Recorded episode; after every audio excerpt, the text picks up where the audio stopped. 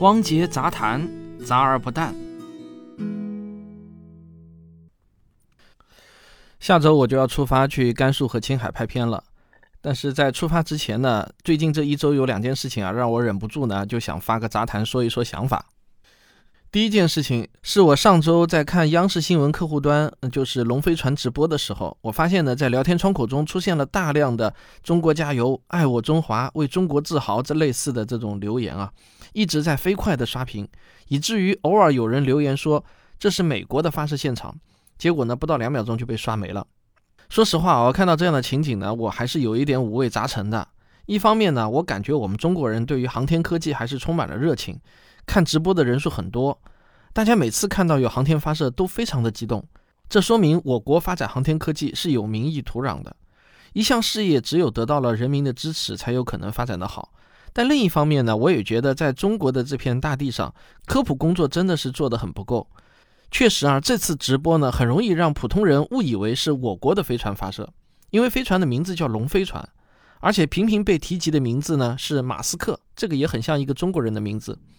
假如一个人平时不太关心国外的航天科技的发展情况，永远只关心咱们自己航天科技的话，那确实呢很容易产生误会。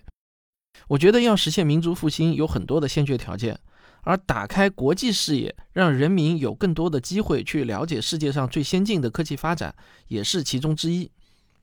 我非常高兴看到央视新闻能够直播美国的龙飞船发射现场，类似这样的新闻呢，我觉得还可以更多一些。现在有一堵无形的墙挡在了普通老百姓和世界之间。就我个人的浅见来说呢，我觉得这样从长远来看啊，很可能是弊大于利的。第二件事情就是我看到北京卫健委五月二十九日在官网上发了一个民意征集的信息，题目是关于对北京市中医药条例草案公开征求意见稿公开征求意见的公告。其中第三十六条有一段是这么写的。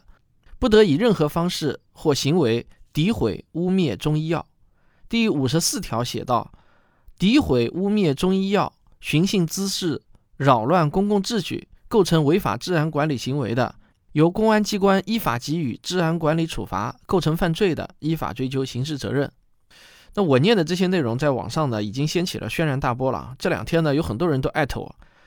啊，这些朋友呢，分成了两种声音，一种声音呢是想听听我的想法。另一种声音呢，是好意提醒我别自己往这个坑里跳。那这两种声音呢，我觉得我都应该回应一下。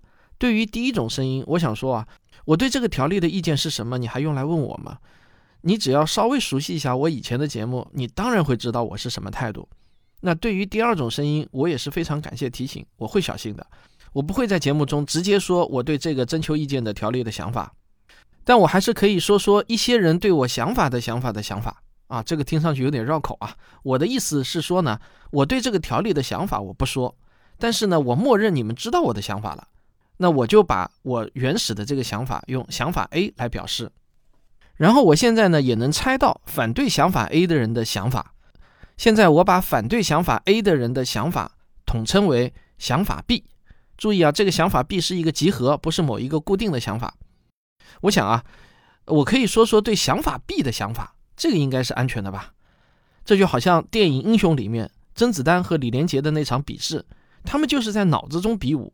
之所以能比得起来啊，因为双方都熟悉对方的想法。所以呢，我接下去要说的也只能是熟悉我的人才能听得懂。那这样的好处就是啊，万一有人去举报，审查人员是不可能听懂我在说什么的。因此呢，我也就不担心被举报了。这里最好还能再打一个机智的表情。好，那我就开始了啊。对想法 B 杠一的想法是这样，我当然是坚决反对诋毁污蔑一位中医，任何人都是不可以被诋毁和污蔑的。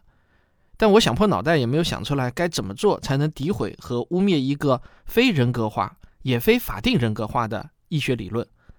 呃，谁能给我举一个例子，让我也好能够防微杜渐？对想法 B 杠二的想法，你以为你能想到的这些大局观，我想不到吗？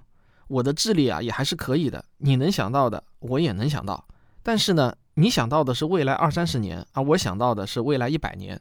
你考虑的是一个人群的未来，我考虑的是一个民族的未来。你考虑的是人民，我想到的是人类，这就是我们的差别。我尊重您的想法，但你不要以为我没想过你想到的那些理由。对想法 B 杠三的想法，或许真的是良苦用心，但很多时候用心良苦却事与愿违。如果这个世界上都是事与愿同的现象，那么也就不会诞生经济学了。